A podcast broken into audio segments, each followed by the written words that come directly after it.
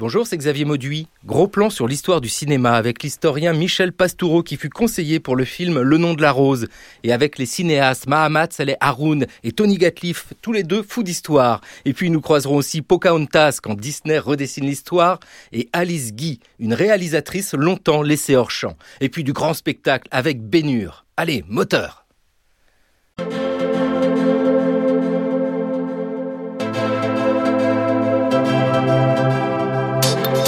De l'histoire.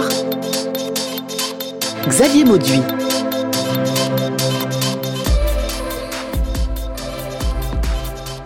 Fou d'histoire, pour donner la parole à ceux, à celles qui ne sont pas historiens, pas historiennes, mais qui portent un regard sur le passé. Les cinéastes, par exemple, c'est le cas de Mahamat Saled Haroun. Il est né au Tchad au lendemain de la décolonisation. Bye bye Africa, d'Arad, un homme qui crie une saison en France, Lingui. Il raconte des histoires, il porte une histoire, il est fou d'histoire.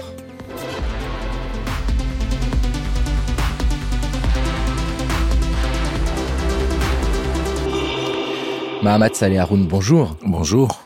L'histoire, l'histoire c'est une science qui étudie le passé. L'histoire c'est un récit aussi qui vous racontait l'histoire du passé quand vous étiez jeune. Quand j'étais euh, enfant, en fait, euh, j'avais euh, deux sources. Ma grand-mère qui me racontait plutôt des histoires de fantômes, ça c'était l'imaginaire. Elle avait vraiment une affection particulière pour des histoires de fantômes et elle me disait que c'était vrai, qu'elle avait vécu toutes ces choses-là. Et de l'autre côté, j'avais ma mère qui, elle, mais vraiment me parlait de l'histoire du Wadaï, du royaume du Wadaï.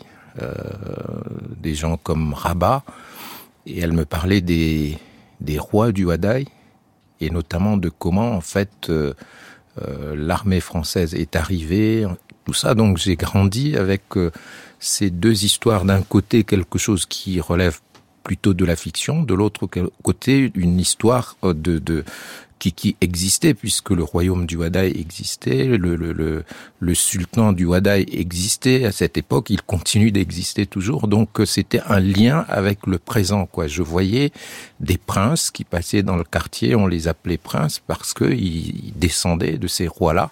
Et ma mère, en fait, euh, euh, oui, était celle qui, qui, qui me donnait toutes ces sources alors que je ne les trouvais pas vraiment à l'école française quand je suis entré là-dedans. C'était une autre version. C'était une autre version et c'est très beau hein, d'évoquer ces histoires, ces histoires qui sont liées peut-être à un, un, imaginaire, je ne sais pas à quoi, avec euh, ces récits de fantômes et puis cette histoire des événements du passé euh, véhiculés. C'est très intéressant à Mahamat Saleh Haroun euh, d'imaginer, et c'est euh, la pertinence de l'histoire de l'Afrique, que ces royaumes qui ont été présents, qui ont marqué, qui ont été grandioses, étaient restés dans les mémoires. Nous nous trouvons au Tchad. Vous êtes né à Abéché, c'est ça. Donc, euh, justement, euh, ce royaume, vous l'évoquez, est, est, très peu connu de nous. Euh, parce que l'histoire n'a pas encore été écrite. Elle était portée dans ces mémoires-là. Les princes étaient là. Vous saviez, vous saviez identifier tout cela. Absolument. On, les connaissait. Et puis ils étaient pas, c'était pas des gens opulents. Donc au quotidien, on connaissait tous les princes et euh, qui étaient, euh, qui devaient peut-être à la mort de leur père en fait devenir eux-mêmes rois, tout ça. Et c'était des gens qui avaient fait vraiment l'histoire. Et on avait les stigmates encore de ce qu'ils avaient fait, de ce que leurs ancêtres avaient fait. Et euh, on avait les héros de l'époque.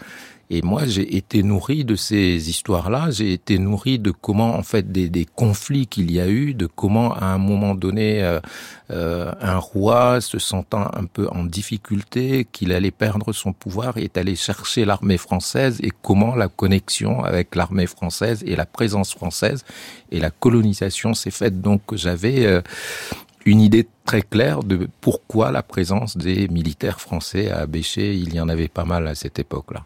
Euh, vous êtes né en 1961, c'était un 16 novembre, hein, c'est ça oui. Je cherchais votre date, je ne la trouvais pas, je m'inquiétais pour que l'on puisse vous souhaiter votre anniversaire.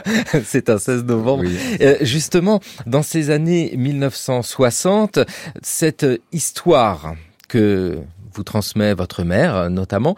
Cette histoire-là n'est pas celle que vous avez pu apprendre à l'école ou est-ce que déjà ces éléments-là pouvaient apparaître dans les leçons que vous aviez?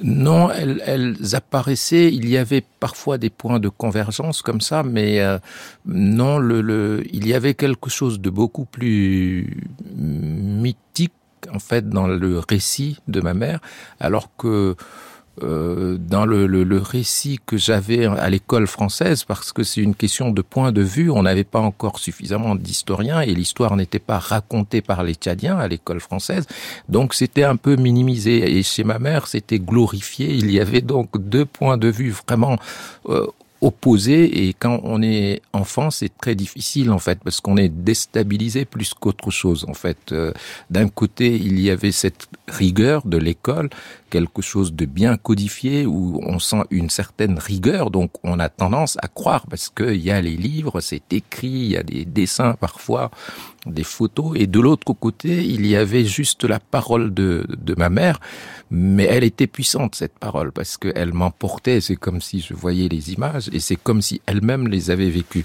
Donc euh, voilà, c'était deux deux sources différentes en fait quoi. Voilà. Ouais. C'est ce jeu entre euh, l'histoire et la mémoire, mais euh, la mémoire fait aussi partie de l'histoire. Oui. Mahamat Saleh Haroun, je vous propose un petit tour au Tchad en 1961 justement. Euh, il y a ici devant moi Monsieur Boyadia qui est député du Tchad.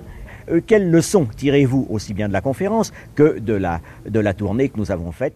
De cette conférence, j'ai tiré, n'est-ce pas, une très bonne leçon pour mon pays, le Tchad, qui a une faune abondante et qui, pour que cette faune ne disparaisse pas, doit faire de grands efforts pour la sauvegarder. Le problème qui a pesé depuis le début sur cette conférence a été celui de l'éducation et de l'éducation des écoliers d'abord et des masses Ensuite, il est évident qu'il y a eu un certain nombre de suggestions. Euh, en particulier, on constate, parce que ça n'était pas dans les programmes, les programmes avaient été faits en Europe et personne n'y pensait, qu'il manque tout simplement dans, dans tous ces programmes d'écoles villageoises ou d'écoles de ville dans tous les pays africains, quels qu'ils soient d'ailleurs, des cours précis d'éducation sur ce qui concerne le, le, le paysage dans lequel vit ce même Africain.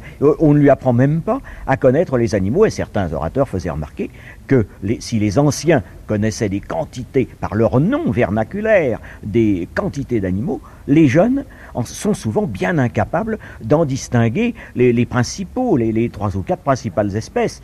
Eh oui, tiens, c'est intéressant ce qui est dit. Nous étions le 9 octobre 1961. Ah, Mahamat El Haroun, vous n'étiez pas né, mais c'était pas loin. Hein. Euh, c'était au moment d'une conférence sur la beauté de l'Afrique et sur ses principales ressources. Passionnant ce qui est dit, euh, que l'enseignement a effacé en fait toute une part de la transmission de l'histoire au peuple tchadien. Vous l'avez ressenti cela, c'est-à-dire qu'il fallait faire un effort pour trouver l'histoire du Tchad? Oui, euh, oui, je l'ai ressenti assez tôt parce que euh, quand on est tchadien, on prend très vite conscience, enfant, que le mot Tchad lui-même euh, n'existe pas en fait.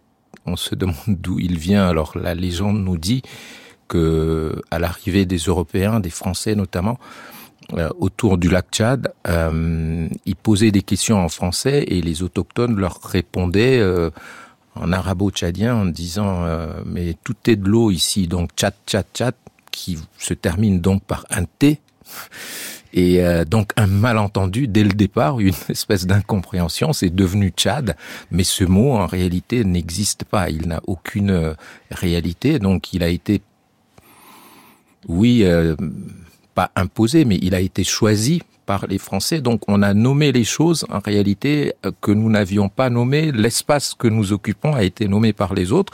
Et très vite, oui, on prend conscience de cela que que que, que nous n'écrivions peut-être pas l'histoire, quoi, et que la nôtre avait quelque chose qui se perdait alors que de l'autre côté on avait euh, comme une preuve, c'était le livre. En fait. Ouais, c'est ça. Ouais. Voilà, l'écrit, quoi. Ouais. L'importance de l'écrit. Et puis euh, justement, mais c'est vrai que le colonisateur impose les noms. Euh, oui, ça, on le sait bien, hein, c'est une forme de domination évidente.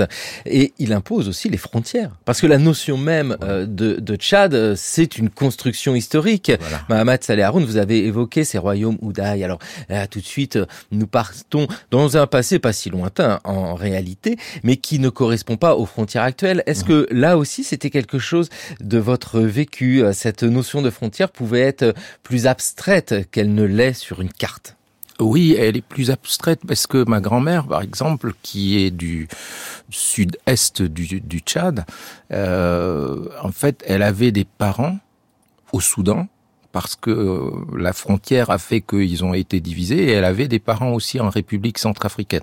Donc on sentait qu'il y avait quelque chose de proprement fictionnel qui ne tenait pas compte de la réalité et qui a été tout simplement euh, euh, tracé, euh, érigé, inventé par euh, par la force. Donc ça, on en avait conscience très très tôt et on comprenait pas pourquoi les cousins se retrouvaient de l'autre côté avec une autre nationalité, ne pouvant pas traverser la frontière, alors que euh, jusque là c'était juste voilà, on passait d'un endroit à un autre, on appartenait à une même communauté et on occupait à peu près le même espace mais euh, il y a eu cette rencontre avec l'autre qui a fait que le cours de l'histoire a changé. Quoi.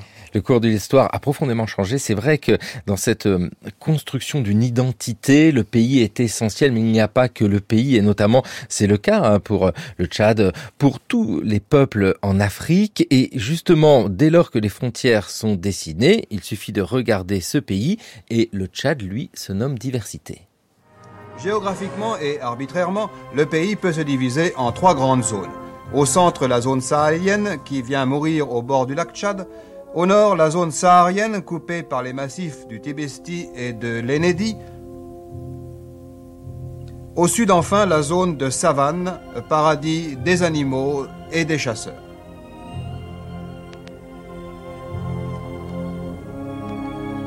Ces contrastes géographiques et la position du Tchad au carrefour de l'Afrique blanche et de l'Afrique noire expliquent la grande diversité qui existe tant sur le plan ethnique et linguistique que sur le plan religieux. Au nord vivent les Arabes et les Foulbés islamisés, éleveurs nomades de bœufs et de chameaux. Au sud, par contre, on rencontre de nombreuses races négroïdes, animistes, catholiques ou protestants, dont les traditions sont pourtant restées vivaces encore que les négresses à plateau aient pratiquement disparu. Du moins, le diamètre des plateaux a-t-il diminué? Nous étions le 13 mars 1962 journal télévisé de 20 heures.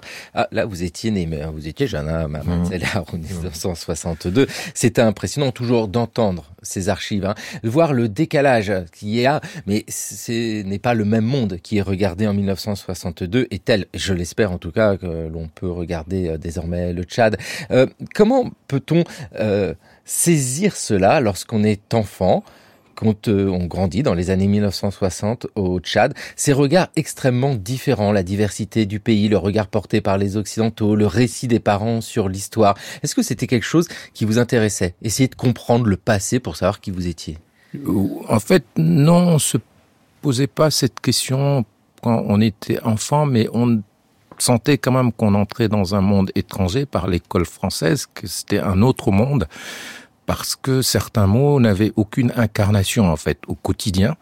Euh, il suffit de parler, je ne sais pas moi, d'une fourchette et puis euh, c'est quelque chose qui, euh, voilà, n'a pas de mots. Jusqu'aujourd'hui, on l'appelle fourchette dans plusieurs langues nationales parce que ce sont des choses qui ne sont pas utilisées. Donc voilà comment on comprend euh, l'étrangeté en fait de cette langue, mais aussi notre propre étrangeté en fait, en se disant on entre là dans un autre univers et on est étranger à cette façon de voir, de s'exprimer et tout ça. Mais il y avait quelque chose de proprement exotique. En cela, c'est fascinant en réalité. Donc, on était quand même content d'apprendre cette langue.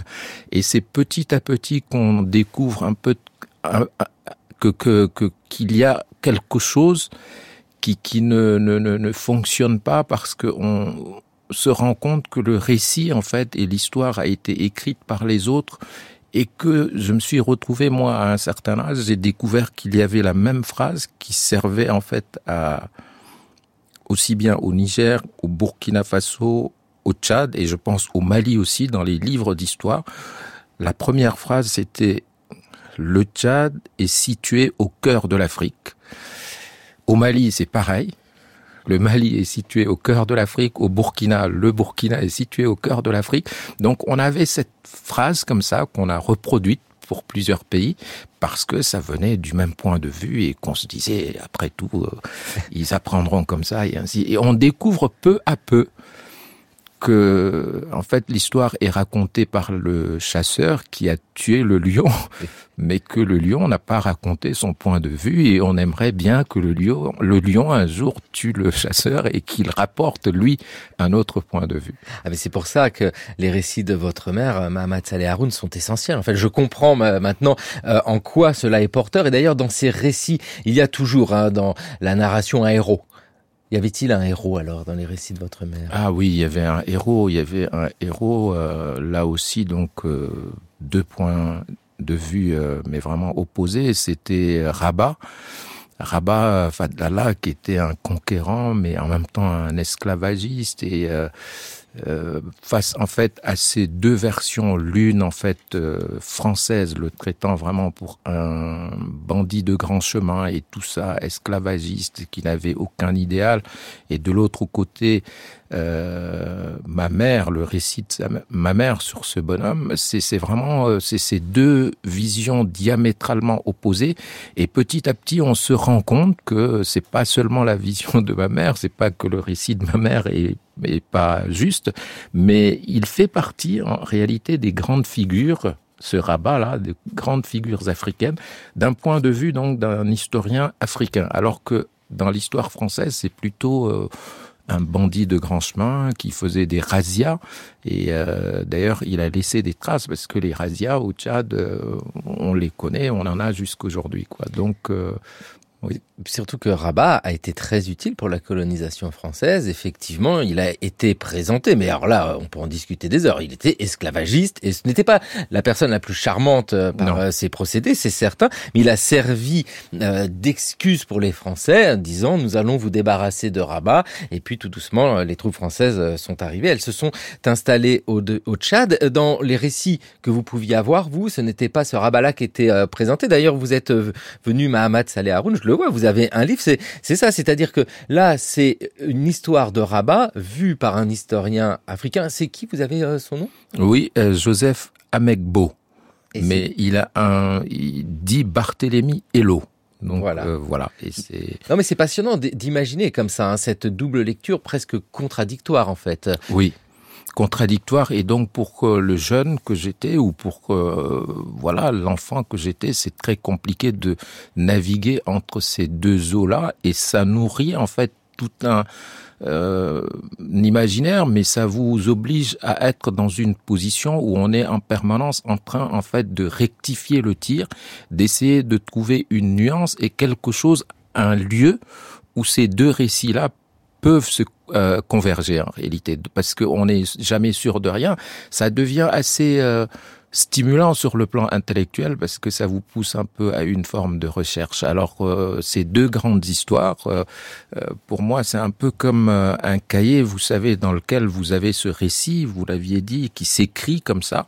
Et euh, moi, je deviens celui qui est à la marge, en fait, qui met des annotations à la marge, en fait, pour rectifier, pour nos, voilà, pour euh, des remarques, des observations. Je suis celui qui essaye, en fait, de trouver un lien parce que pour identitairement, je me rends compte tout de suite que je suis le produit en fait de ces deux histoires-là et qu'il faut que je l'accepte parce que j'ai développé quand même cette philosophie, je me dis, de l'acceptation, c'est de s'accepter tel qu'on est avec son histoire et de, de, construire quelque chose de positif. Quoi. Donc, euh, oui, il faut, il faut être en accord en fait avec ces deux choses-là, ces deux histoires-là, les assumer et essayer de trouver sa voie. Oui. Ces deux histoires-là, ce qui est intéressant, c'est que c'est notre histoire à, à, à, tous. C'est ça qui est incroyable, et euh, notamment avec le personnage de Rabat, qui a vraiment occupé les colonnes de la presse à la -hmm. fin du 19e siècle. C'était euh, l'ennemi, c'était le mal absolu. Les Français devaient débarrasser le monde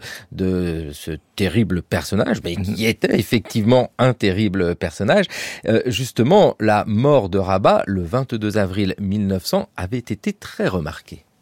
Il n'y avait plus de doute l'intrépide conquérant qui s'était constitué un empire, qui avait combattu les Français et empêché leur installation dans le bassin du Tchad, était mort. De ce chef, qui avait gouverné des territoires, commandé des centaines de milliers d'hommes et fait trembler ses adversaires, il ne restait au bout d'un bâton qu'une tête maculée, aux moustaches engluées de sang.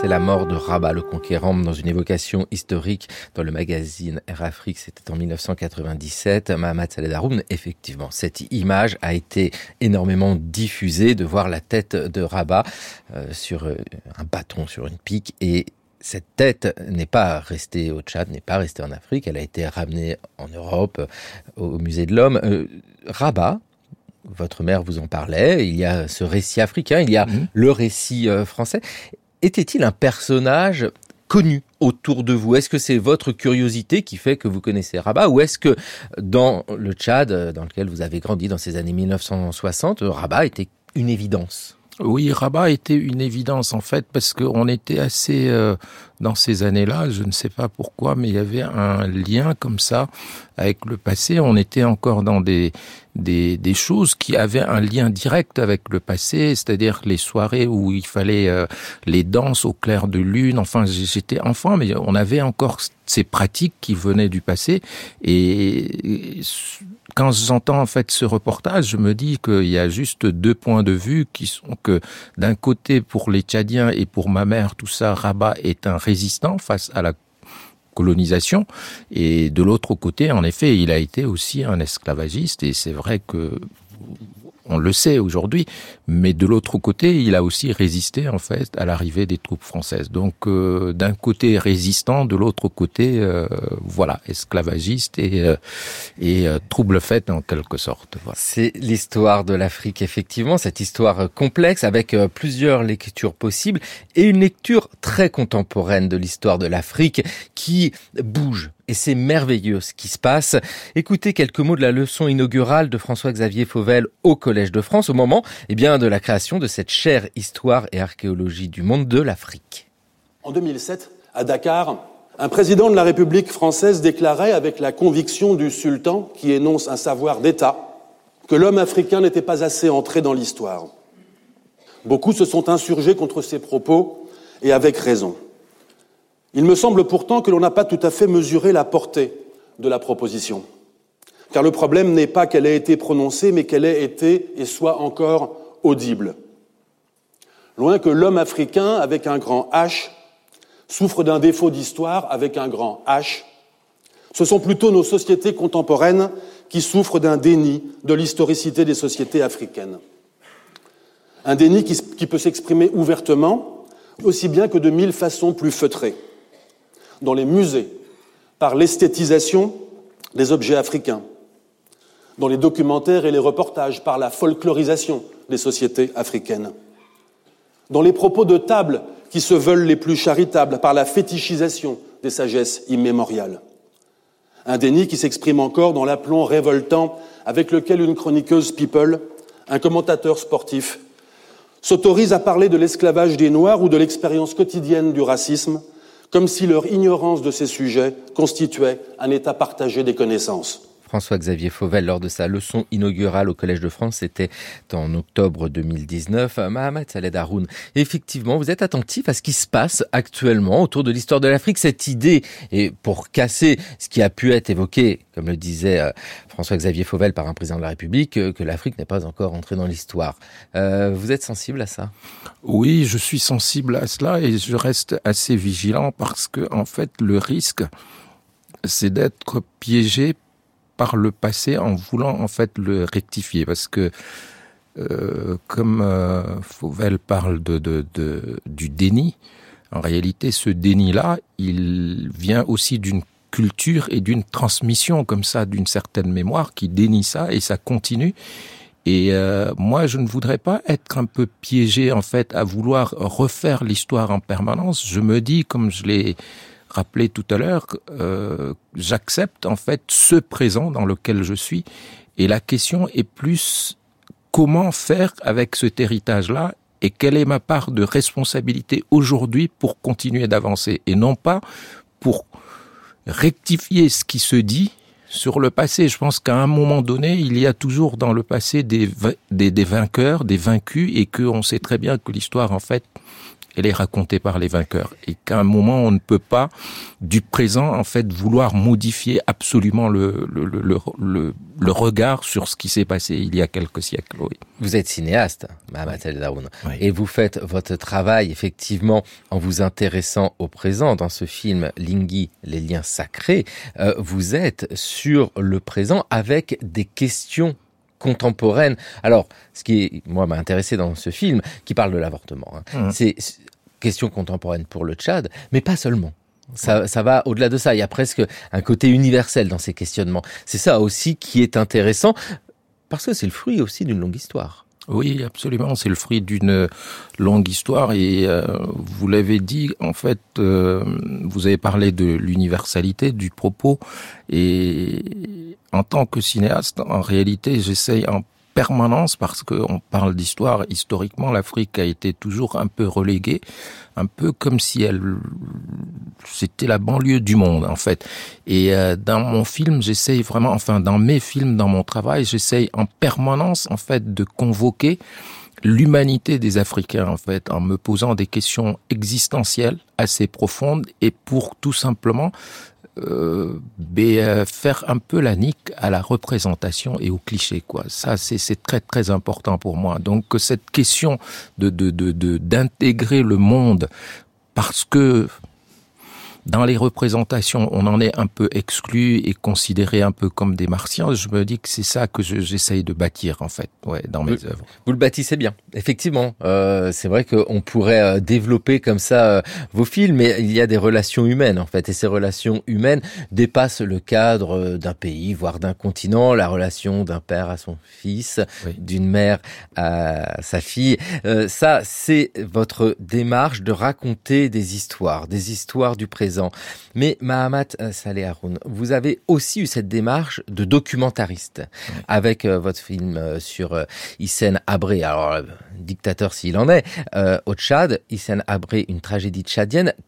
Quelle était cette volonté de faire un documentaire, vous qui êtes cinéaste de fiction, autour d'Hissène Abré Parce qu'il s'agissait vraiment d'une tragédie que je ne voudrais pas, que je ne voulais pas euh, reconstruire en fait. C'était tellement horrible ce qui s'était passé que je, je, me disais que moralement, je ne pouvais pas me permettre de reconstruire tout cela pour en parler. Donc, euh, comme les victimes étaient vivantes, je trouvais que qu'il fallait euh, leur donner en fait des visages parce que l'histoire quelque part les a oubliés et, euh, et quand je les ai rencontrés, je me suis dit que je ne pouvais pas en faire une fiction, qu'ils étaient là et que leur rendre justice, c'est tout simplement montrer ces visages-là aux Tchadiens et au reste du monde. Et euh, c'est comme ça que je suis parti sur ce documentaire.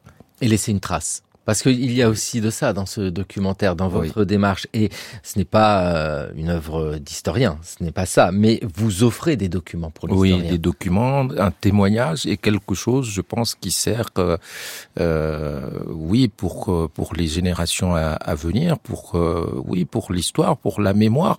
J'ai pris très vite conscience, vous savez, en étant cinéaste, en filmant mon quotidien, que au présent, je documentais sur quelque chose de très euh, euh, comment qui, qui qui est évanescent en permanence, c'est le décor en Afrique et notamment au Tchad. C'est comment, en fait, tout disparaît. C'est-à-dire qu'on reconstruit, on bétonne parce qu'on estime que il faut se moderniser et que tout ce qui est entorchi, toutes les les les les les, pistes, enfin le, le N'Djamena, donc Fort Lamy à l'époque des années 60, aujourd'hui n'existe pas. Si je voulais faire un film qui passerait en 1960, j'aurais aucun décor parce qu'il n'existe pas. Donc on démolit en permanence et j'ai pris conscience que je suis un cinéaste tout simplement de l'instant présent parce que ce présent que je filme risque de disparaître dans deux, trois, quatre ans. Et dans Bye Bye Africa, par exemple, où je filme mon quartier, euh, le quartier où habitaient mes parents, enfin tout ça, et euh, a disparu. Il a été complètement rasé et il y a un hôpital à la place parce que on a besoin d'hôpitaux.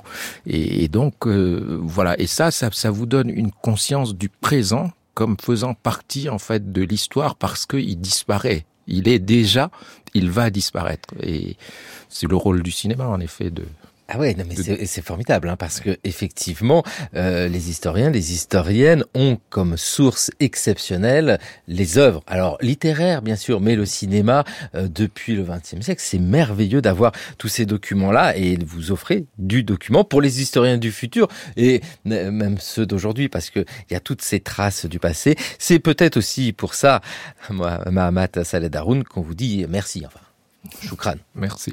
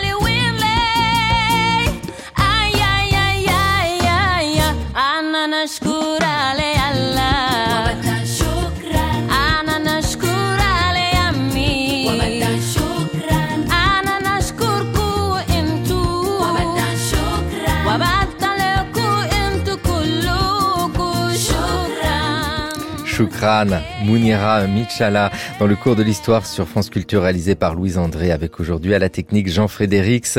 Mounira Michala, Michala, c'est la panthère, euh, c'est ça Oui, c'est ça, oui. Dans, dans, dans sa langue, oui. Maternelle, oui. Eh ah, c'est formidable que vous disiez ça parce que j'allais vous poser la question. Votre mère, euh, votre grand-mère, vous parlait en quelle langue? Euh, alors, elle me parlait en arabe tchadien, parce qu'on a un arabe, on a, euh, comme l'a dit le, le, reporter tout à l'heure dans un de vos reportages, il disait que le nord était habité par des arabes et par des Foulbé, c'est-à-dire des Peuls, hein, appelés comme ça ailleurs. Ma mère me parlait en fait en arabe, même si euh, il y a une langue du Wadaï, mais qui se perd de plus en plus parce que c'est une région qui a été euh, très islamisée et arabisée et donc petit à petit les gens ont déserté la langue euh, maternelle pour parler l'arabe. Donc euh, on me parlait en arabe quoi. Et ma grand-mère elle elle était arabe, c'était une oui, elle est descendante de, de d'arabes qui sont passés par là, elle me parlait en arabe. Beaucoup de gens sont passés en réalité par le Tchad et notamment des troupes, des troupes essentielles dans l'histoire de France, le régiment du Tchad. Et enfin, pour cette raison, déclara le général de Gaulle, qu'ayant tiré du drame la leçon qu'il comporte, la France nouvelle a décidé, pour ce qui la concerne, et pour ce qui concerne tous ceux qui dépendent d'elle, de choisir noblement largement des chemins nouveaux en même temps que pratiques vers le destin. L'un de ces nouveaux chemins est parti d'ici, du territoire du Tchad et de sa capitale Fort-Lamy.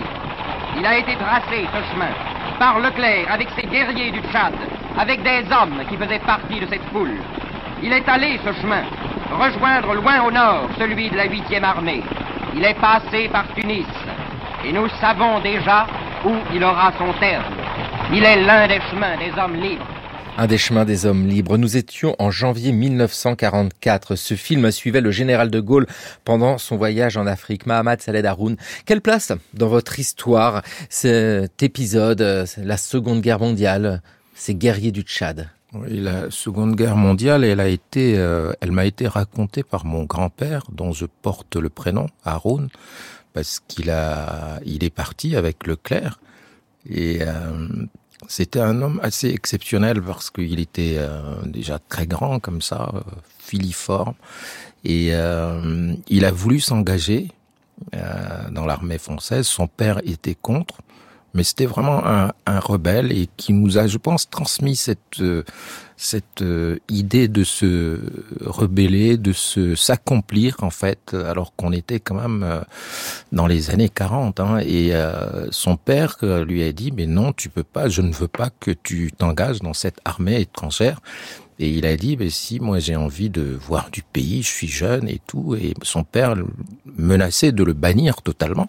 Et il a dit, ben, qu'à cela ne tienne, il a changé de nom euh, et il a pris le, le, le, le nom de l'ethnie de sa maman, Babalia, et il a fait ses papiers. Et il s'appelle donc Haroun Babalia, c'est devenu son nom. Et aujourd'hui, dans la famille, en fait, on est divisé en deux parce qu'il y a ceux qui portent Babalia et d'autres comme moi qui estiment que non, c'est pas notre nom. C'était dans un, voilà, dans un moment de, de, de rébellion comme ça, mais que euh, voilà, donc la famille est divisée par l'histoire de ce bonhomme qui s'est engagé, qui est arrivé à Paris qui a fait partie des gens qui ont libéré la capitale française et, euh, et qui m'a raconté tout cela en me disant qu'il aurait pu rester en France parce qu'il avait fait la connaissance d'une Denise. J'en parle dans mon premier roman. Et Ma grand-mère euh... s'appelait Denise, alors attendez. Ah oui Nous allons, nous allons discuter. oui.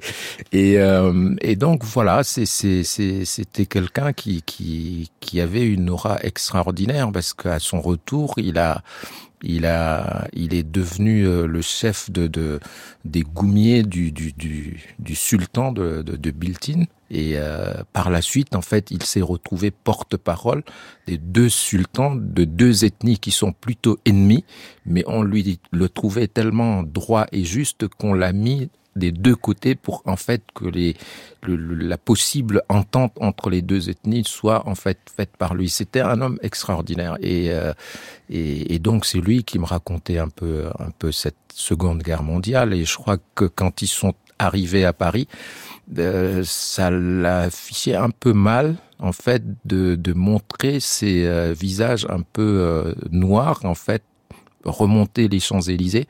Donc en fait là aussi écriture de l'histoire, point de vue. Et donc, on, je pense qu'ils ils n'ont pas été, on leur a pas donné la possibilité de défiler comme les autres. Donc, ils ont été exclus. Et euh, moi, en tant que jeune adolescent, quand il me racontait ça, euh, je me disais aujourd'hui, je fais le lien entre toute cette communauté d'origine africaine qui se retrouve à habiter euh, en Seine-Saint-Denis, et je me suis dit, mon grand-père a dû être relégué en Seine-Saint-Denis et c'est comme ça que en fait il y a eu des traces et euh, et les gens sont arrivés parce que avant eux il y a eu des gens euh, de cette origine-là qui s'étaient retrouvés là. Je me dis qu'il n'y a pas de, de il n'y a pas de hasard en fait. C'est-à-dire que tout est histoire et tout est lié et que moi j'ai grandi à un moment donné avec cette image de la France et que cette mémoire partagée à un moment donné fait que euh, ben, cet hexagone fait partie aussi de ma propre histoire en fait quoi. Euh, et ça c'est c'est c'est très important de le rappeler, c'est que nous sommes porteurs de France en fait. Si nous sommes ici, c'est parce que nous sommes porteurs d'une mémoire française, la généreuse hein, bien entendu, la grande ouais. pas celle des petits d'aujourd'hui. C'est très beau de, de, le rappeler parce que, comme je disais, que tout cela, c'est notre histoire, c'est notre mmh. histoire à tous. Nous l'avons entendu, ce départ en 1944 depuis le Tchad, cette remontée vers la France jusqu'à la libération de Paris. Nous évoquons la guerre, la Seconde Guerre mondiale. Mahamet Saled Haroun, nous allons évoquer une autre guerre, une guerre civile au Tchad. Les troupes françaises quittent progressivement le Tchad. Depuis un mois, les convois de matériel et de blindés franchissent le fleuve Chari qui sépare le Tchad du Cameroun pour aller rejoindre à travers 2000 km de brousse le grand port camerounais de Douala sur l'Atlantique. Comme la plupart des pays d'Afrique, le Tchad est en proie depuis son accession à l'indépendance aux conflits tribaux et religieux. Alors un son du 20 septembre 1979, le départ des troupes françaises. Mohamed Saleh Haroun, vous l'avez vécu cette guerre en 79 justement. Oui, je l'ai vécu, oui. Malheureusement, je l'ai vécu et euh, c'est parce que je l'ai vécu que j'ai voulu partir du pays parce que j'étais euh, vraiment un jeune homme, lycéen et euh, un lundi matin, je devais me préparer pour euh, aller au lycée et à 5 heures du matin, on a entendu des tirs et, tout s'est arrêté. plus d'école, plus rien, enfin le vide absolu. Il fallait juste euh, se tourner les pouces en attendant que ça passe. Et, c'était difficile en fait à accepter. J'étais révolté contre ce, cette chose qui m'était imposée, ce destin. Et euh, j'ai été blessé, j'ai reçu ce qu'on appelle une balle perdue. Et euh, on a dû quitter euh, Djamena. En fait, je ne pouvais pas marcher. je me souviens de cette image terrible. Mon père, en fait, m'a mis dans une brouette et, euh, et, on a traversé la ville comme ça. J'étais vraiment couvert de honte parce qu'on croisait des voisins, des, des, des, camarades de classe, tout le monde fuyait dans tous les sens. Et euh, j'étais recouvert de sang et euh, on est arrivé jusqu'au fleuve, donc Chari, dont parle le reportage. Et euh, on a traversé pour euh, se retrouver à Kousseri, la ville camerounaise. Et du jour au lendemain, en fait, on se retrouvait à la rue à dormir à la belle étoile. C'était quelque chose d'assez euh, d'assez violent, de traumatisant. Et à partir de là, je me suis dit que je n'avais plus rien à faire là, qu'il fallait que je je parte comme mon grand-père était parti, comme mon père à un moment donné est parti aussi de son père parce que il m'a expliqué que son père ne lui achetait pas ce qu'il désirait et qu'il avait des pantalons déchirés aux fesses et que voilà. Et donc il est parti sans rien dire. Et moi, à un moment, mais j'ai rien dit à mes parents. J'ai fugué aussi. J'ai pris une petite valise et je suis parti. Donc voilà comment euh, comment les choses se sont passées et comment les guerres en fait perturbent un peu votre votre vie et, vous projettent dans quelque chose euh, dont vous n'êtes en rien responsable. Mahamat Saleh Haroun, dans la Chartreuse de Parme, vous vous souvenez, Fabrice Del Dongo, il est à Waterloo, il ne comprend rien à la guerre, il est au cœur de tout cela.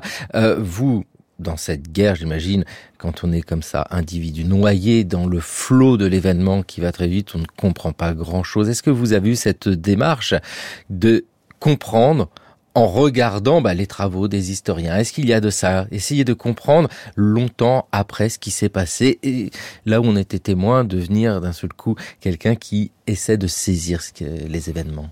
Oui, en fait, pour ce qui concerne le Tchad, oui, j'ai essayé de comprendre, mais euh, à un moment donné, euh, on bute toujours sur euh, euh l'ambition des gens, en fait, pour accéder au pouvoir. Et alors là, les choses se deviennent confuses parce qu'il n'y a plus d'idéologie, il n'y a que le pouvoir qui compte. Et euh, mais ça, on peut le découvrir même euh, dans les démocraties avec des moyens euh, paisibles où des gens, à un moment, n'ont qu'un objectif, c'est d'accéder au pouvoir et, et, et, à la fin, on ne le comprend pas. On ne le comprend pas parce qu'on n'est pas animé de cette volonté de d'être coûte que coûte en fait à la tête d'un État.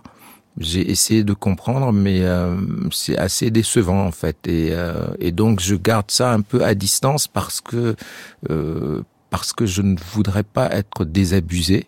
Euh, parce que quand on est désabusé, en fait, je pense qu'on qu'on qu'on nourrit des, des des choses de l'ordre du ressentiment, de, de, de la frustration. J'avais pas envie de ça. Il faut savoir un peu sublimer le quotidien et puis ne pas se polluer la vie avec des, choses comme ça. Donc euh, voilà ce que je peux dire quoi. Mais il y a une particularité bien tchadienne qui fait que les choses sont très très complexes quoi. Voilà. C'est complexe. Euh, Lingui, les liens sacrés, c'est votre film Mahamad Saleh Haroun Lingui, les liens sacrés. D'ailleurs, on peut réfléchir à cette euh, idée de lien parce que depuis que nous parlons tout à l'heure, tout est histoire de liens, des liens familiaux, des liens entre les pays, des liens entre le passé et le présent. C'est quoi d'ailleurs euh, Lingui? Lingui, c'est le précepte euh, un peu du vivre ensemble quand on appartient à une même communauté, qu'on partage le même espace. C'est cette écoute, c'est cette euh, euh, solidarité, cette euh, façon de s'entraider, en fait, de, de prendre soin les uns des autres. Et c'est parti d'un précepte vraiment tout simple qui est celui du voisinage. C'est comment, en fait, se, se soucier de, de, du quotidien de son voisin immédiat, celui de droite, celui de gauche, et, euh, et être loyal en fait, être loyal et ne pas s'en prendre en fait à ceux qui forment avec nous la même communauté. D'où l'idée et la croyance au Tchad selon laquelle la première question qu'on vous pose après votre mort quand vous arrivez au ciel, c'est comment vont vos voisins? Et si vous n'avez pas de réponse, ça veut dire que vous ne les fréquentez pas. Et c'est essentiel d'avoir ces liens-là parce que c'est eux qui forgent en fait la solidarité et la vie en groupe.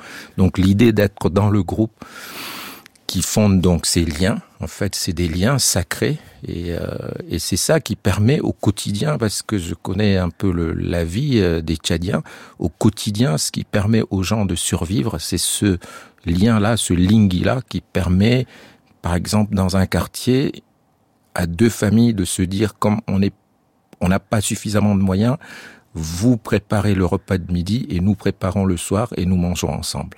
Et donc, deux, vous avez deux familles qui se présentent à midi pour manger le repas de la famille 1 et le soir le repas de la famille 2. Ça permet en fait de s'entraider et de se dire, l'adversité est là, mais quand on est ensemble, on peut peut-être la vaincre, quoi. Voilà. Ah, c'est beau, hein. C'est drôlement beau. Et puis euh, ce lien sacré, euh, nous le sentons issu. Euh, du passé, d'une histoire, non pas dans une tradition euh, fantasmée, mais euh, ce qui fait aussi ces liens, c'est d'avoir un passé commun et la nécessité de le connaître, la nécessité de l'histoire. Absolument, le passé commun fait que on peut construire quelque chose d'ensemble, euh, ensemble, et que il y a ce, ce ce, mais ce quelque chose, cette mémoire qui coule en fait et qui, qui est en nous et qui permet à un moment donné dans le présent de, de, de, de mais de faire vivre cette mémoire-là, un peu comme une de, un devoir en fait. Même si c'est inconscient, je crois que chez l'être humain, il y a cette euh, volonté, cette, ce devoir tout simplement de continuer en fait à transmettre une mémoire que nous-mêmes on a reçue comme ça, de manière presque ludique. Et c'est comme ça que se fait en fait euh, qu'on construit l'éternité en réalité oui, c'est par la mémoire qu'on construit l'humanité parce qu'on sait qu'on disparaît. Donc c'est cette mémoire-là qui que personne ne peut arrêter et qui qui voyage, qui nous porte. Oui, qui Merci beaucoup à vous, Mahamad Saleh Haroun. Bye bye Africa, Darat, un homme qui crie une saison en France, et puis Lingui, les liens sacrés. Merci vivement de nous avoir parlé dans le cours de l'histoire sur France Culture de votre rapport à l'histoire. Merci, Merci beaucoup. beaucoup. Il est temps de retrouver Gérard Noiriel maintenant avec le pourquoi du comment. Connaissez-vous Zheng He? Je suppose que la plupart d'entre vous ignorent qui était Zheng He. Et pourtant, c'est sans doute l'un des personnages historiques les plus célèbres de la planète. Les Européens ont commémoré en grande pompe le 500e anniversaire du tour du monde accompli par Fernand de Magellan. Mais en Asie, le navigateur le plus souvent célébré s'appelle Zheng He. Nouvelle preuve, s'il en était besoin, que l'histoire ne s'écrit pas de la même manière selon le lieu où l'on vit.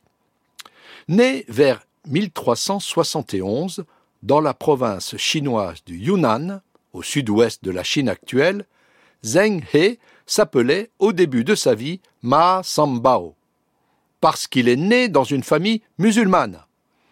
Descendant direct du premier gouverneur nommé par la dynastie mongole des Yan, il est capturé à l'âge de 13 ans par l'armée impériale et castré comme c'était la coutume pour les fils des chefs de guerre rivaux qui étaient destinés à faire partie des eunuques de la cour impériale.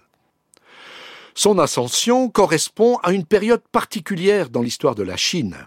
Alors que jusque-là, les empereurs se concentraient sur des objectifs terrestres, Yongle, le troisième empereur Ming, entreprend d'étendre son influence au-delà des mers il lance la construction de centaines de navires, au point que sa flotte sera considérée à son apogée comme la plus imposante du monde. Pour récompenser celui qui s'appelle désormais Zheng He, de sa loyauté et de sa bravoure, l'empereur le choisit pour commander sa flotte, bien que Zheng He ne soit jamais allé en mer. En tant qu'amiral, il effectuera sept voyages entre 1405 et 1433, année de sa mort. Au cours de ces périples, il va explorer les côtes de l'Asie du Sud-Est, notamment Java et Sumatra, dans l'actuelle Indonésie, de nombreuses îles de l'océan Indien, notamment l'actuel Sri Lanka. Il remontera la mer Rouge jusqu'en Égypte et descendra même les côtes africaines jusqu'au Mozambique. En Indonésie, des temples bouddhistes sont dédiés à l'amiral chinois et l'on trouve des timbres à son effigie jusqu'à Madagascar. Chez les Hui, les musulmans de Chine, qui abritent notamment la descendance de la fratrie Ma, l'aïeul Zheng He est carrément devenu un mythe. On dit que sa filiation remonte à Mahomet, ce qui n'a bien sûr jamais été prouvé. Comme la mémoire est devenue un enjeu politique de première importance, les autorités chinoises s'efforcent aujourd'hui d'exploiter ce culte à leur avantage. Cette réhabilitation est mise au service des ambitions actuelles de Pékin, bien moins continentales qu'à l'époque de Mao. Au moment de présenter ces nouvelles routes de la soie, qui empruntent les mêmes axes maritimes que la grande flotte de Zheng He, Xi Jinping, le président de la République populaire de Chine, déclarait en 2017, je cite, Ces pionniers ont gagné leur place dans l'histoire, non comme des conquérants sur des bateaux de guerre, munis d'armes ou d'épées. On se souvient d'eux comme des émissaires de l'amitié conduisant des caravanes de chameaux ou des bateaux transportant des trésors. La référence à Zheng He est mobilisée ici pour montrer le visage pacifique du peuple chinois. Mais le culte de cet amiral peut aussi servir d'autres desseins, bien moins généreux.